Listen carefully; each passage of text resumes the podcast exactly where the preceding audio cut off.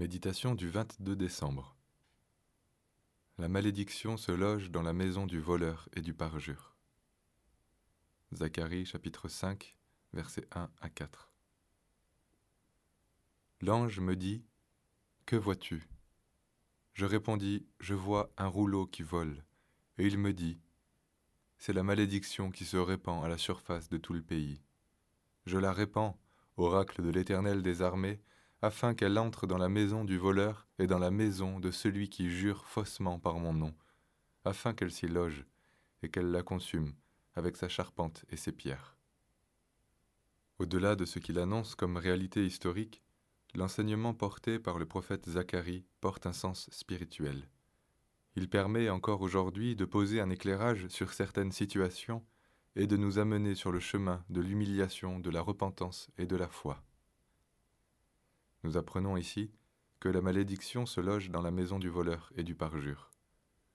Le vrai voleur ne sera en général pas démasqué, pas plus que celui qui tient un double langage au milieu de ses frères. Il y trouve un confort et tolère le péché. Pourtant, le jugement est comme en réserve. Il paraîtra un jour, à l'heure du scandale. Au bout du compte, l'argent finira par filer entre les doigts du voleur et rien de bon ne pourra être rebâti sur les ruines d'un parjure, si seulement nous pouvions être marqués dans notre conscience par cette parole. En ce qui concerne le parjure, l'exemple du remariage est à ce titre éloquent.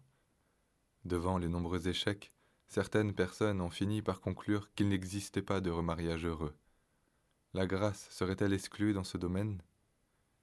En réalité, c'est que nous voudrions refaire notre vie sans tenir compte des serments qui ont été prononcés et qui nous engagent.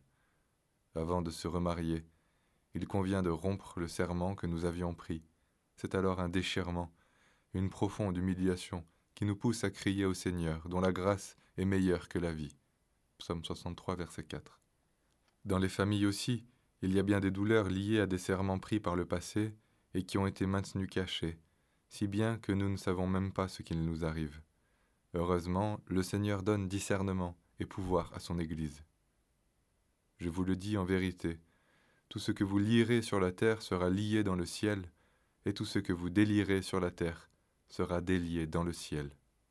Matthieu 18, verset 18. Ce texte montre combien la malédiction est tenace.